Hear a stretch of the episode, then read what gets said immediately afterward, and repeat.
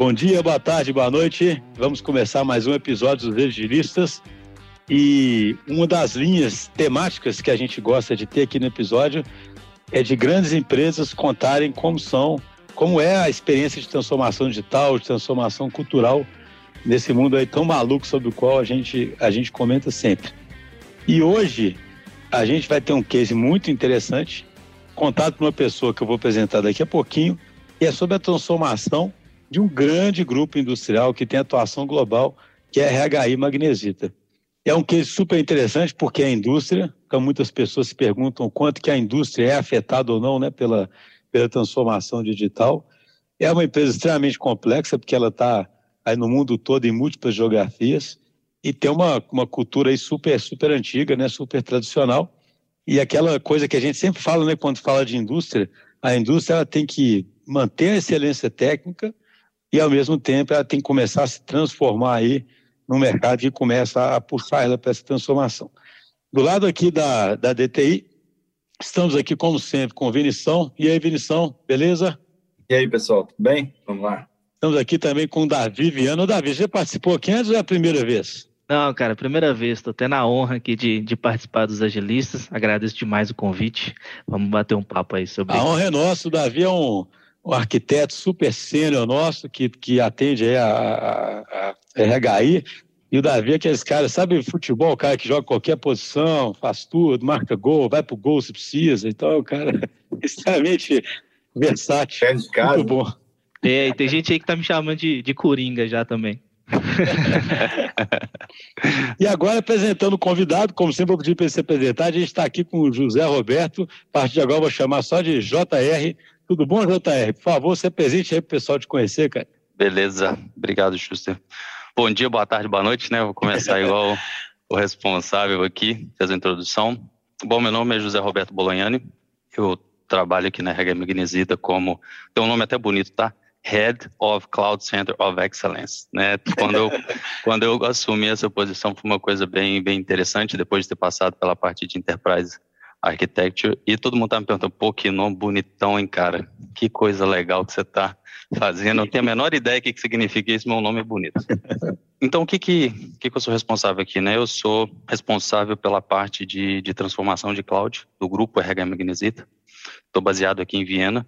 E um pouquinho de background, né? Eu comecei alguns anos atrás com desenvolvimento de software, depois eu caí na parte de agilidade, porque eu comecei a ter alguns conflitos com o formato tradicional, isso lá em 2003.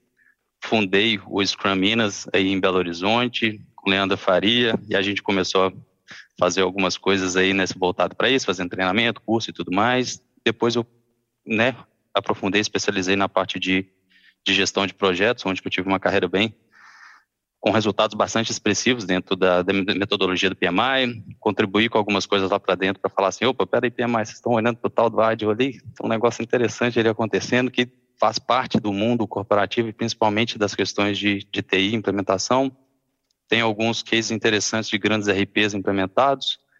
E aí depois vim, já estava mais ou menos aí no final fazendo gestão de programa, projetos, grandes projetos, rollout, carve-out, M&A, enfim, começou a ter um tanto de coisa nesse sentido. Cair para essa parte de Enterprise Architecture e começar já a ter algumas coisas mudadas nessa parte de transformação, porque, querendo ou não, algumas coisas dessas não são novas, né?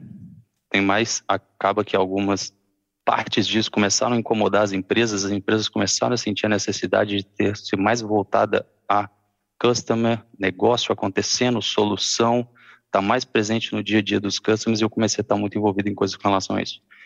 Depois eu vim para essa parte de solução de arquitetura como um todo, Enterprise Architecture, e veio essa transformação de cloud para habilitar a empresa a, realmente alavancar seus negócios. Claro que a gente tem o Covid no meio que deu um, uma forcinha para o negócio sair do, né, sair do zero. Acelerou, né? Ele deu, deu só um, um, né, deu uma empurradinha. E acabou que, que eu fiquei responsável por tudo isso e tem muita coisa legal que a gente pode conversar aqui hoje. Primeiro, bacana aí saber desse seu. Somos é, dinossauros do agilismo, né, cara? Começamos lá atrás, né? Legal, isso são anos, anos é, vivendo com isso. Eu acho interessante porque o fato de você ser um head de cloud já mostra uma transformação, né? fala, né? Quem diria que uma indústria tem uma, um head cloud, né, cara? E aí, a pergunta é essa, né? É, é, seguindo aí, conforme eu falei na introdução, né, cara? Sabendo que vocês é, têm uma operação extremamente complexa e tem tido uma, uma transformação muito rápida, você pode falar um pouquinho mais sobre até o cenário mesmo? Explicar um pouquinho, claro, o que é RH e magnesita, a gente às vezes esquece, pode ser que alguém que esteja ouvindo não sabe exatamente o que, que é, e o que está acontecendo nesse cenário da RH e magnesita. Então, eu queria começar por essa parte, né? Porque tem muita gente que acha que a RH Magnesita é uma empresa assim, boring, né? Acha assim, pô, essa galera só produz tijolo, né? Tijolo, não é nem refratário, é tijolo. E quando você olha dessa forma, realmente é uma empresa chata. Mas é uma coisa muito interessante se você olhar do princípio onde que o refratário está envolvido. Ele é a base da cadeia produtiva do manufacturing da parte de, de aço, da parte de vidro, da parte de borracha. Então, ele está dentro do processo produtivo de todas as grandes indústrias. O carro que está rodando na rua, ele passa por alguma parte do processo do, do aço dentro do refratário. A parte de vidro tem a parte, lá tem os alto-fornos. Então, acaba que toda a indústria, de alguma forma, ela está envolvida e ela precisa, ela demanda de refratário. Além disso, você pensar no refratário como uma coisa que é uma commodity dentro do processo produtivo, Sim, nós temos refratário que atende uma variedade assim imensa dentro dessa cadeia produtiva das indústrias. E você pode ter uma variedade de empresas que produzem isso. Entretanto, tem partes específicas dentro do processo que você precisa ser muito bom. E é onde que a regra magnesita entra nessa parte. Exemplo, a partir de tecnologia usando o refratário e suportando a indústria até uma melhoria contínua no seu processo. E é onde que a gente é líder de mercado sobre isso e até o nosso slogan é além de 1.200 graus. Por quê? Se a gente está falando aí de 1.200 graus dentro de autofornos e processos produtivos, você precisa de, uma, de um volume de tecnologia muito grande. Para garantir que esse refratário tenha uma usabilidade, uma qualidade, uma longevidade boa dentro daquilo que você espera. Porque se você pensar dentro do processo produtivo das indústrias, o refratário ele está ali, né? Ele é a parte básica do, do processo. Se eu não tenho um motoforno que aguenta uma x quantidade de tempo e baseado em tudo que, né, que você pensa no sentido de, de life cycle, né, de tempo de vida disso, isso impacta totalmente o seu processo produtivo. Então, eu preciso ter uma previsibilidade maior, eu preciso entender o comportamento da minha indústria para que eu faça melhorias em cima disso. E hoje todas as indústrias, elas procuram o quê? Melhoria. Então, a Rega Magnesita ela tem por trás disso tudo uma parte de tecnologia muito ampla para suportar esses produtos. E hoje ela é a líder de mercado com relação a isso. Ou seja, é uma empresa que tem que fazer produtos excelentes, mas tem que prestar serviço também para fazer o cliente usar bem esses produtos, correto? Correto. E aí onde um ponto interessante. Se você pensar que o refratário, ele esquenta, esfria, esquenta, esfria, esquenta, esfria. Isso é um processo muito comum dentro da produção. Isso é justamente a pior coisa que pode acontecer com o refratário. Sim. Né? E aquele refratário ele é produzido para você consumir um certo tipo de produto, de matéria-prima. Então é o aço. Nessa quantidade, nessa densidade. Se você altera as propriedades físicas da matéria-prima que está sendo derretida lá dentro, o refratário também ele vai sofrer com isso. Então, tudo isso tem que ter uma tecnologia, uma análise por trás, e é isso que a gente está buscando e está cada vez mais digital em cima desses serviços, coletando mais informações para ter uma análise mais preditiva, saber mais do que está acontecendo dentro dos nossos clientes, para traçar soluções melhores e prover outros tipos de serviços. Entendi. Então, o digital, para vocês, entra justamente em ser capaz de estar mais integrado coletar talvez dados em tempo real, etc., e conseguir acompanhar melhor. Eu diria assim, porque uma, uma coisa que a gente sempre fala é o seguinte, né? Tem muita, tem muito. Às vezes as pessoas imaginam muito assim, ah, beleza, alguém que é uma empresa de serviço e que toca um consumidor final num negócio B2C, ela é aquele exemplo de alguém que é muito pressionado pela transformação digital. Aí você fala, poxa, mas uma indústria, como é que uma indústria né, vai ser pressionada, uma indústria que é de base, né? Igual você disse, está na base de toda a cadeia produtiva. Poxa, mas ela toca um cliente final aí que são, sei lá, os engenheiros de processo, né? O pessoal ali que está na, na, É um negócio B2B, mas que tem muitas características de serviço. Então, assim, dá para afirmar que você sente essa necessidade de ser customer centric também nesse negócio seu? Totalmente. Porque se nós não entendermos o que acontece dentro do processo produtivo dos nossos clientes, nós não conseguimos prover serviços para eles. O nosso serviço e o nosso resultado ele é baseado no que nós sabemos do nosso cliente. Como acontece em cada cliente em específico. O JR, é, até aproveitando esse gancho, né? A gente gravou um tempo atrás aqui, eu acho que até faz mais de um ano, com o time da Vale, eles colocaram algumas situações interessantes, né? Tipo assim, nesse tema que você falou da, dessa necessidade de ser mais customer cêntrico, né? Eles falaram, tipo assim, quando eles o mercado na China, por exemplo, começou a se sofisticar, então, assim, eles começaram a enfrentar umas realidades lá que eles não tinham visto até então. Do tipo assim, é, o pessoal fazer pedido lá, eu lembro que ele, Fábio Eugênio falou, né, do WeChat, né, os caras fazendo pedido, assim, meio de varejo, de quantidades, e com algumas requisições que eles não tinham visto até então, né? Vocês chegaram a ter algum, algum cenário desse tipo, assim, um tipo de, uma pressão de, de mudança do modelo no formato de venda, no, em detalhes da venda, em detalhes que vocês não costumavam ver antes? Tipo assim, isso chegou a acontecer nesse sentido de ter mais pressão de mercado? Olha, eu acho que a pressão de mercado que a gente teve foi de mostrar que nós temos condições de prover mais serviços para os nossos clientes, né? E de forma digital. Eu não me recordo de ter discutido algum tópico onde que a gente, poxa, nós precisamos mudar o nosso modelo de negócio. Porque o nosso, o nosso core principal, acho que até na abertura do, do Schuster, o nosso produto final é refratário. É o que o, todas as, as plantas produtivas procuram da gente. E o que traz junto disso são serviços para que possam melhorar a vida útil do refratário e o serviço dentro do processo produtivo. Isso né, é uma coisa interessante, né? No nosso segmento, não é um webshop ou um e-commerce que vai resolver, porque ninguém vai virar e dizer, oh, vem cá, eu vou comprar 10 tijolos aqui, entendeu? Não, não é isso. E se você pensar na complexidade que existe dentro de cada processo produtivo, você vai ver que é uma variedade muito grande de serviços, variáveis das mais complexas, né? Exemplo, né? se a gente pensa em questão de, de região, né? Porque a Magnesita é uma empresa global, ela está presente no mundo inteiro, tem escritório, planta produtiva em vários, se eu não me engano, nós temos 32 ou 33 plantas produtivas em mais de 16 países. Uma coisa interessante, simples, é que a gente aprende de entender como que o cliente funciona. Um cliente na Rússia ele vai funcionar totalmente diferente de um cliente no Brasil, porque ele está passando, ele tem as panelas, né? as panelas são feitas de refratário para que possam derreter, passam dentro do alto forno, derrete o metal, o aço, o que seja, e ela tem dentro os carros dentro do processo produtivo, que aquela panela gira, derrete, joga no, nos layers que vão correr né, o aço derretido, o vidro o derretido, né? o lingotamento contínuo, né, tem essa variedade de coisas e depende da indústria também que vai ter. Então lá dentro da planta tá lá assim, falta quebrando lá dentro, que calorzão, então tá quente lá dentro. De repente você vai pular de fora, tá menos 20. Um choque térmico danado. Então o refratário que é feito e que atende o processo produtivo da Rússia não é o mesmo refratário que vai atender quem está na América do Sul que é um país mais tropical, que, é, que a temperatura está muito mais próxima ali dos 25 graus. Então, esse choque de temperatura, ele impacta diretamente na vida útil.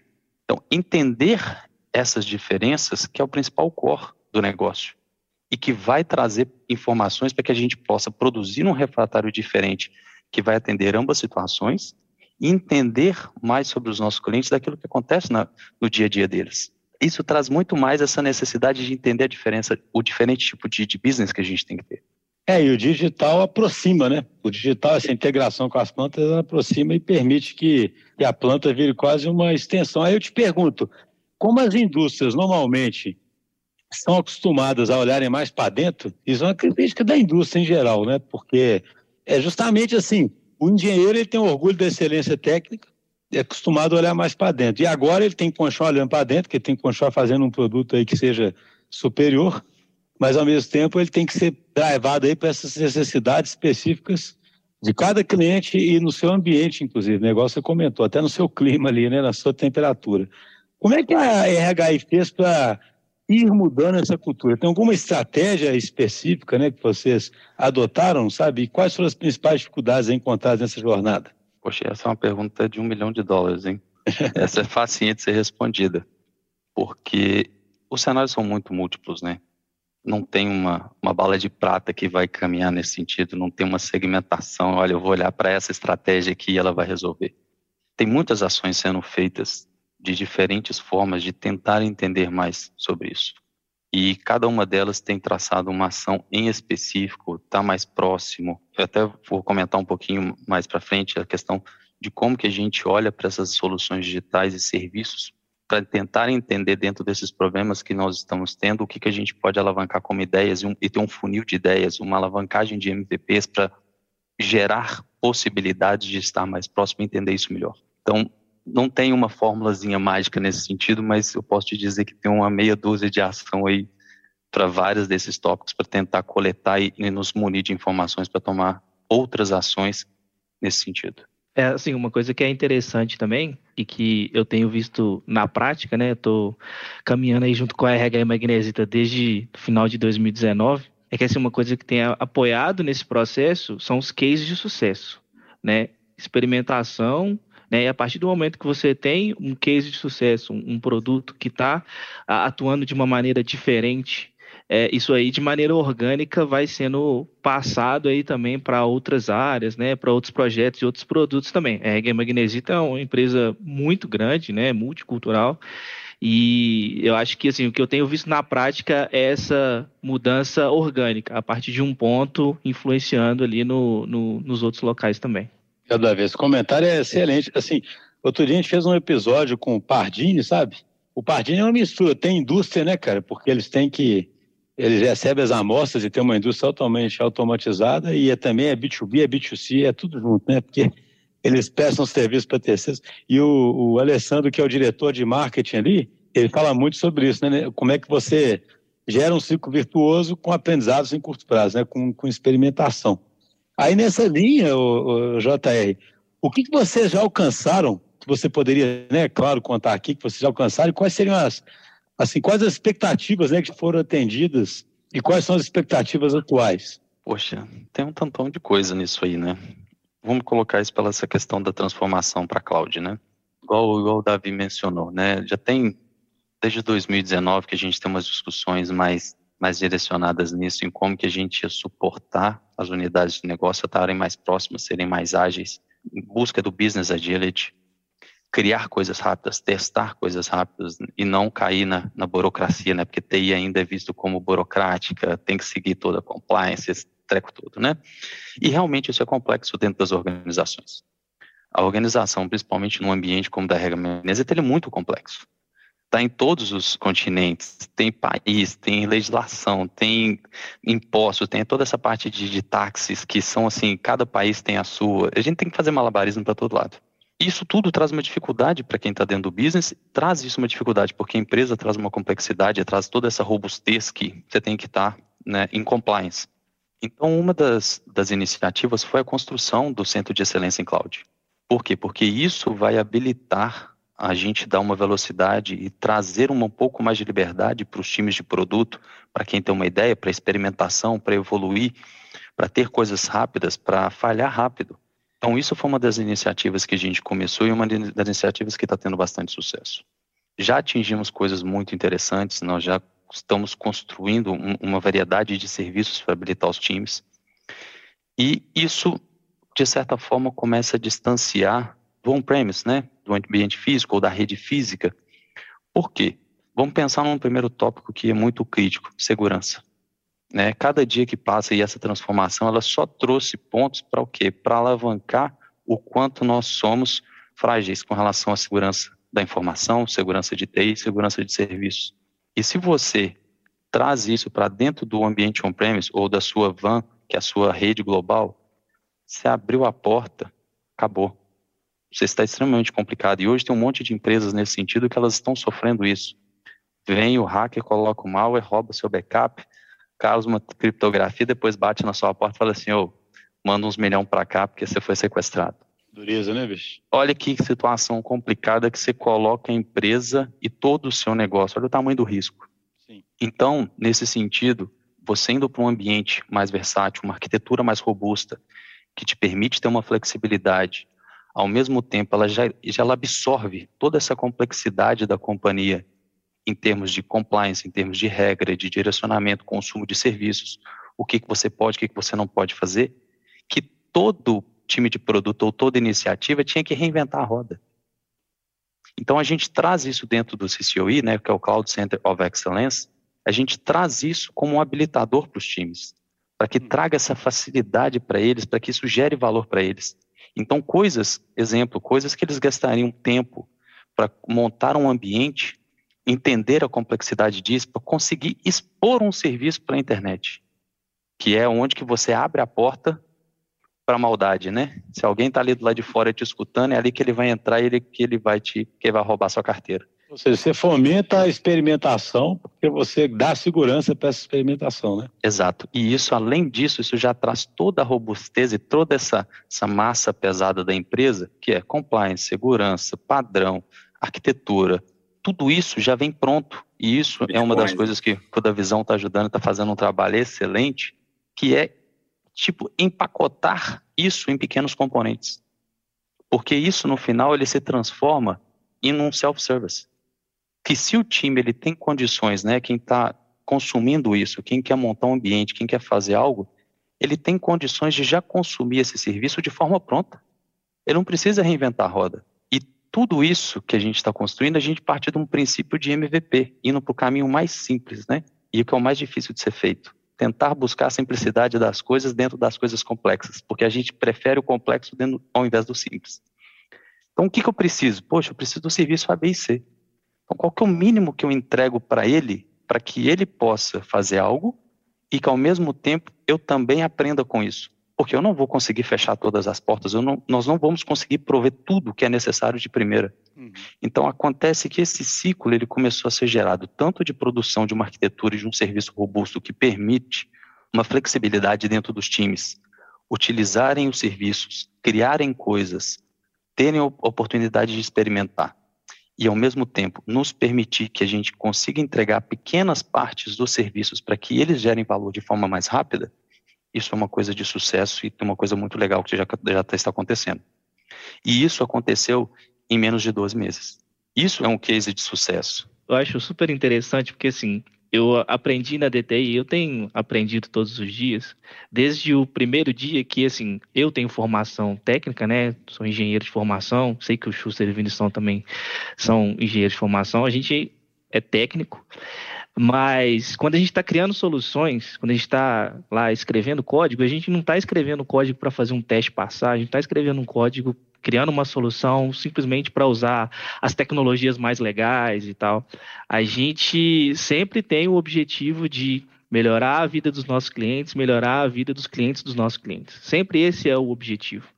E mesmo nesse Cloud Center of Excellence aí, que o objetivo é estruturar um ambiente de cloud, o objetivo não é criar um ambiente de cloud por criar, por usar cloud, que às vezes pode se pensar que está no hype. O objetivo é habilitar as soluções né, e ser um acelerador para que as soluções elas possam ter essa experimentação de uma maneira mais rápida e seguindo as melhores práticas possível.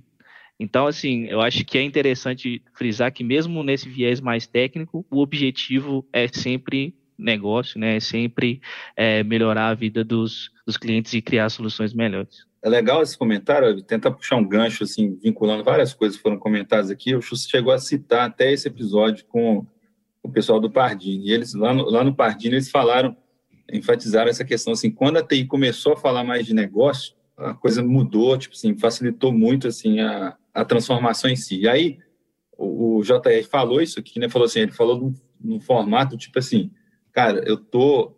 É uma forma de falar de negócio não tão direta, é meio indireto, né? e tem a ver com o que o, Davi falou também, de forma que eu estou simplificando, né, do jeito que o JR colocou, né, eu estou tirando esse peso todo, né, essa inércia gigante que tem por causa de tanto processo para começar, então acaba que isso gera um ganho de negócio, porque isso aí acelera muito a execução de novos projetos, novas, novas iniciativas. Você também vê esse movimento, tipo assim, de da TI falar mais de negócio, como é que você consegue explicar toda essa, né, essa linguagem complicada que a gente usa na TI né, para o negócio, eles, eles entendem isso, eles reconhecem, tipo assim, que no fundo vocês estão descomplicando né, a vida deles. Como que é isso? Como é a interpretação sobre esse tema para você? Ô, Vinição, essa aí é boa, né? Porque, assim, a coisa mais difícil que tem é TI ser enxergada como valor, né? Ser enxergada como habilitador e não como um problema, né? Isso é atuar no encanamento, né? Ninguém vê o encanamento. É aquele negócio, né? Em grande parte das vezes, e isso foi uma das coisas que a gente teve de aprendizado, a TI ela bloqueou muita coisa. Aí o que, que acontece? O business começa a buscar alternativas. Então o business começa a traçar, encontrar soluções e falar assim, poxa, tô com os desenvolvedores top aqui, vou criar uns negócios aqui. Aí, de repente, você vai lá, cria... aí o Shadow IT já está rodando e TI, em momento algum, foi envolvido. De repente, lá na frente, deu ruim. Ou então tá dando certo, mas fala assim, pô, eu quero escalar esse negócio aqui. Aí bate na porta da TI e fala assim, ô, oh, tem esse negócio aqui, opera esse negócio para mim, implementa esse negócio aí faz acontecer. Você fala assim, uai, mas peraí, como assim? Aí a TI é o problema. O que, né? que, é isso? sei nem o que, que, é isso. Eu não sei nem de onde que esse negócio veio, né? Aí você vai lá e começa a conversar e tá bom, deixa eu ver o que, que é. Aí você faz assim, coisas simples, você vai lá e burla o login, acessa a aplicação. Você pega, muda a URL. Tá, eu tô falando um pouquinho técnico aqui, mas foi caso verdadeiro. Você vai lá e muda a URL, você pega os dados do cliente, sabe? Entra no código na página, você vê coisas, você vê password dentro da página lá guardado e, e, e secret key. Então, sim, são coisas que vão acontecendo e que depois a TI que é o problema. A TI que é o bottleneck disso, né? E, querendo ou não, você só vai começar a gerar valor disso quando você já não é mais esse problema. E quando você começa a construir as coisas juntas. Né? O business está próximo. E outra, a TI ela precisa conhecer o business. Ela precisa conhecer o negócio para ajudar nas soluções. E não só ficar resolvedor de problema uma vez a gente começa a entender como mais os nossos clientes é, têm as dificuldades, como o business está tendo dificuldades em fazer outras coisas, nós participamos e temos condições de fazer parte da construção daquilo com soluções de TI. Como a TI pode alavancar o business baseado naquilo que a gente tem. Porque às vezes você está construindo isso tudo e eu tenho várias opções aqui que poderiam ser mais simples, mais rápidas, mais eficientes e talvez até mais barato. Ou talvez eu possa ter coisas que são muito mais complexas porque não dá para simplesmente fazer esse aplicativo. Existe um, um, outro mundo por trás, eu vou te dar um exemplo, é a questão de, de privacidade de dados. Né, a lei de proteção a dados pessoais. No Brasil tem uma, nos Estados Unidos tem outra, na China é outra, que é um, é um mundo terrível pra, com relação a, a leis governamentais e, e, afins. Então, isso, no final das contas, depois você vê que você colocou a empresa num cenário extremamente complicado. Por quê? Por falta de conhecimento, talvez não é nem a responsabilidade dele nesse sentido, porque existe um departamento para te suportar nesse sentido, mas o departamento e, e, as pessoas não foram envolvidas. Então depois até aí é o problema, por causa disso tudo que acontece aí por, né, por mundo e tem definições de tudo, até aí que é o problema. Então fazer esse shift, fazer isso, dá uma, né, dá uma mudança enorme dentro desse processo e trazer para perto, entender o business, entender as necessidades. Às vezes tem tanta coisa acontecendo lá que de repente você olha e fala assim, pô, mas é só isso pô, isso aqui você consome esse treco aqui, conversa com fulano de tal e dá para você já consumir. Mas o problema é que muita coisa, e com as Shadows IT, muito disso está acontecendo de forma desconectada, né? a gente perde quando a gente começa a pensar em tribos, squads, a gente não conecta as coisas. E a falta de conhecimento é o problema que vai gerando essa cadeia de problemas. Eu não sei o que existe, eu não sei como que elas se interagem, eu não sei que soluções que nós temos, eu tenho uma, duas, três, quatro aplicações que têm o mesmo propósito, então eu tenho quatro times, eu tenho quatro gastos, tem quatro problemas, então essa forma de interagir, estar mais próximo, ajuda demais para que ambas as partes tenham um nível de sucesso maior. É interessante porque você falando, eu achei que até mais, ainda mais claro como é que esse centro de excelência pode ter um, tem de fato um papel estratégico, né? Porque ele vira um elemento que descomplica o uso da TI, sabe? Assim, porque quando você foi falando, eu fui pensando assim, né? A TI sempre foi complicada, né, cara, para quem usa, né? A, a, sabe aquela história de associe palavras, né? As pessoas sempre associariam no passado palavras assim, não, é complicado, não, os caras são difíceis, é restrição, né? Na medida que você cria um, um centro de excelência que já encapsula uma série de coisas que são complicadas e, ao mesmo tempo, permite a composição de uma série de novos serviços, uma série de experimentação, e começa a falar mais de negócio, você se aproxima e tira a complicação, né, cara? E ao tirar a complicação, é, diminui o atrito, né? É como se estivesse tirando a fricção eterna ali também, né? Concorda? Assim, ficou muito claro você falando como é que o CNDCS ele é um catalisador muito grande disso tudo, né? Pessoal, queria lembrar a todos que estão nos ouvindo que os episódios de Os Agilistas também estão disponíveis no YouTube. Lá você assiste esse e outros episódios, além de ter acesso ao conteúdo de nosso podcast de forma visual. Além de nos ouvir, agora você pode nos assistir. É só procurar Os Agilistas, se inscrever e ativar as notificações para receber nosso conteúdo em primeira mão. E o centro de excelência nesse caso, ele acaba com ele acaba com a questão de nesse momento ele tem uma centralização, né? Ele tem um crescimento, de repente ele essa parte orgânica dele começa a crescer. Por quê? Porque você começa a gerar resultado, você começa a gerar valor. Então, as coisas começam a andar nesse sentido. É aquela sementinha, né? Que a pílula ali vai, tem uma dose, tem a segunda, né? Aquele sistema orgânico robusto, né? Vai mudando aos pouquinhos e essas coisas começam a girar. E nada melhor do que você mostrar com resultado, né? Ter fatos com relação a isso. Do contrário, é somente história contada. E isso aproxima as situações, seja ela você ajudando em situações onde que realmente deu ruim, né? Né, que realmente temos que tomar ações onde que a gente tem que intervir, tem que parar, tem que reconstruir, como também dando um direcionamento correto. Porque, poxa, tem uma coisa que, que é extremamente chata e a gente fica pensando, acho que dá para fazer uma relação bem legal. Quando você precisa de um tipo de serviço, que você liga para um, que te empurra para o outro, que aí você espera, que aí você cai no outro. Ah, mas isso não é comigo não. Pô, é com fulano. Aí de repente você gastou um tempo, e você olha para aquilo e fala assim, pô, mas isso tá bom, resolvi, agora você tem que fazer tal coisa. Aí você fala assim, pô, mas eu tenho que começar de novo. Não, essa é outra coisa que você tem que fazer, você só resolveu essa. Aí você fala, poxa, mas eu já tô aqui, por que você não me falou isso lá no início? Ah, não, porque não é minha responsabilidade, não era comigo. É, os ótimos, ótimos locais ali, né, cara? Isso tem muito a ver com o que o Davi disse, né, cara, de, de estar sempre a serviço de um objetivo maior aí, que é gerar valor aí para os clientes do cliente ou para os clientes internos, né? Não ficar olhando para só para o próprio umbigo. Eu queria, a gente está caminhando de final, eu queria emendar uma pergunta. E o futuro? Como é que você, você e Davi enxergam o futuro assim? Eu achei curioso. Uma indústria tradicional, a magnesita, ela pode virar uma plataforma, né? Assim, porque na medida que vocês vão criando esse de essência, vão colocando serviço, claro, existem as exceções aí de, de segurança, mas fala muito em plataforma. A gente sempre brinca, né? Todo mundo quer ser uma plataforma, né? Mas assim, parece que vocês estão com a faca e queijo na mão para ser uma boa plataforma aí para o cliente poder consumir esses serviços na medida em que isso vai se consolidando. É, seria isso mesmo a visão de futuro? Olha, eu acho que essa é o caminho, porque se você pensar que existe uma variedade de serviços que podem ser consumidos, prestados dentro de toda essa cadeia produtiva, em diferentes cenários, nada mais interessante do que ter uma plataforma onde que você está plugado, conectado consegue ter a sua seu life cycle completo. Então, eu acho que nesse caminho ele vai seguir em como ter uma plataforma de serviços orientada a cliente e ao mesmo tempo pensando no CCOI como uma plataforma de serviços para serem consumidos, para que serviços sejam construídos em cima dele, com certeza esse é o caminho. E com isso, você já tem toda a sua parte de complexidade e robustez em cima disso, e você dá liberdade para que os times de produto ou, ou TI ou quem quer que seja que consuma o seu serviço de uma forma muito ágil, muito simples. E vamos numa uma forma bem simples. Imagina que você está consumindo APIs.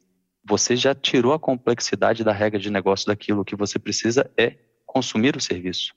Da mesma forma, a gente entrega uma variedade de serviços, seja de máquina virtual, seja de hospedagem, seja de backup, seja de APIs, de API management toda essa parte robustez de infraestrutura que tem que trazer tudo isso, ela vai ser oferecida como serviço. E basta você utilizar um dos componentes que já é construído para que você já esteja em compliance com toda a burocracia e o problema. E, muito interessante dentro disso, toda essa solução que nós estamos construindo, nós não temos uma solução que não seja 100% orientada a código. Então, toda a nossa infraestrutura dentro da cloud ela é 100% código DevOps. Então, isso cria agilidade, cria otimização. Então, tudo isso vai dando flexibilidade e otimizando para quem quer consumir esse serviço. Plataforma é logo ali o próximo step. Não sei quando é que é esse próximo step, né? Se é logo ali, mas é o, o futuro que vai ser entregue para que os times possam conectar e consumir isso da gente. Esse ponto que você colocou, JR, de colocar como código, é interessante que ele cria um negócio que às vezes a gente não, não, não tem a consciência, ele cria coragem, inclusive, né? porque se você está tudo, tudo automatizado e tudo é muito fácil de, de, replicar e reproduzir, você tem coragem, inclusive, tipo assim, de ajustar mais rápido, fazer, então ele acaba que habilita, né? Só um comentário aí sobre Com certeza. Uma coisa que eu acrescentaria assim, à, à fala do, do JR é que nesse processo, né, nesses meses aí que a gente já está nesse, nesse centro de excelência, eu tenho visto muita troca também, sabe? E muito esse objetivo de ter essa troca em relação a esse centro de excelência e aos times de produto, que são os times que criam essas soluções e que fazem essas experimentações também. E aí eu vejo essa troca não só do ponto de vista técnico, né, do viés técnico de soluções que sigam as melhores práticas, e a gente pode colocar aí vários aspectos, né, como o, o da segurança, mas também uma troca de negócio também, porque você, sendo essa, essa plataforma habilitadora, vamos dizer assim, para os times de produto, primeiro que você abre um universo de possibilidades para serem explorados ali. E segundo que essa troca entre, entre os times pode gerar ali novas ideias e novas possibilidades para serem desenvolvidas. Então, eu, eu, vejo muito essa, essa questão orgânica também de troca, não, não ser uma coisa centralizada, mas uma coisa orgânica que está sempre ali em comunicação e, e, tendo essa troca de experiências aí, não só técnicas, mas também é, do ponto de vista de negócio.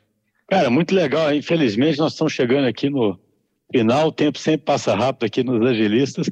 Eu gosto demais quando a gente faz um episódio que mostra a vida como ela é, né, a coisa na, na, na, prática, e mostra como é que uma indústria de base, que é importantíssima, né, que é um elo vital de toda a cadeia produtiva, como já até explicou aí no começo, como ela é afetada diretamente pela transformação digital, como ela tem que ser customer-centric também, e como é que a nuvem né, habilita ela a fazer isso. Sabe? Eu acho super interessante esse vínculo, né? como é que um centro de excelência na nuvem pode tirar uma fricção na construção de soluções isso pode fazer com que o negócio TI se aproxime ainda mais e se aproxime ainda mais do cliente final e cria aí que vocês comentaram no final, ciclos virtuosos de criação de soluções. Né? Ou seja, até mesmo uma indústria, dentro das suas restrições, obviamente, tende a se tornar uma plataforma de cocriação. Eu acho que esse é um insight assim muito legal e mostra para quem tem dúvida de que a transformação pega todo o espectro, né, cara, que pega mesmo, né? Queria agradecer muito aí, JR, foi muito bom, foi um prazer te ter aqui. Pessoal, muito obrigado pelo convite. Espero que eu possa ter conseguido compartilhar um pouquinho dessa realidade, né? Tem recebido algumas pessoas, pô, quero esse negócio de cloud também, vou, vou para esse negócio de nuvem, né? A vida não, ela não é tão simples assim querer fazer, mas existe um, um caminho muito interessante, muito legal, tem muito descobrimento, tem a possibilidade de construir muitas coisas em cima disso. Então, é uma jornada bastante interessante, né? Mas nada são somente flores, né? A gente passa um bocado de perrengue legal aqui, a gente toma tombo toda hora com alguma coisa, mas a gente está aprendendo, a gente está crescendo. Isso é o mais importante. E a gente, uma das principais coisas, a gente está quebrando um pouquinho os silos que existem dentro da, da corporação, trazendo isso para ter essa colaboração e as coisas começam a crescer. Uma vez que o conhecimento ele começa a ser expandido, as necessidades, as dificuldades, a colaboração ela começa a ser aumentada e juntamente disso os times começam a, a trabalhar em, de uma forma mais conjunta. Então são pequenos movimentos e pequenas coisas que estão alavancando essa melhoria de uma forma como um todo. Muitíssimo obrigado e espero a gente possa conversar sobre outros tópicos na próxima vez. Grande abraço, gente. Ah, com certeza. A jornada, a jornada é, é, é longa, espero que nós possamos fazer outros. Ô, Davizão, obrigado aí pela participação. Você tem que voltar aqui, cara. É, eu que agradeço aí, foi, foi legal demais participar, agradeço demais o convite, estou sempre à disposição aí para poder participar aqui. Espero ter contribuído aí também com quem está ouvindo aí para poder entender. Também agradeço aí, viu, Davi e JR, é muito bom, como você falou, muito bom trazer exemplos aí concretos aí, a vida como ela é. Grande abraço a todos. Falou, pessoal. Falou, pessoal.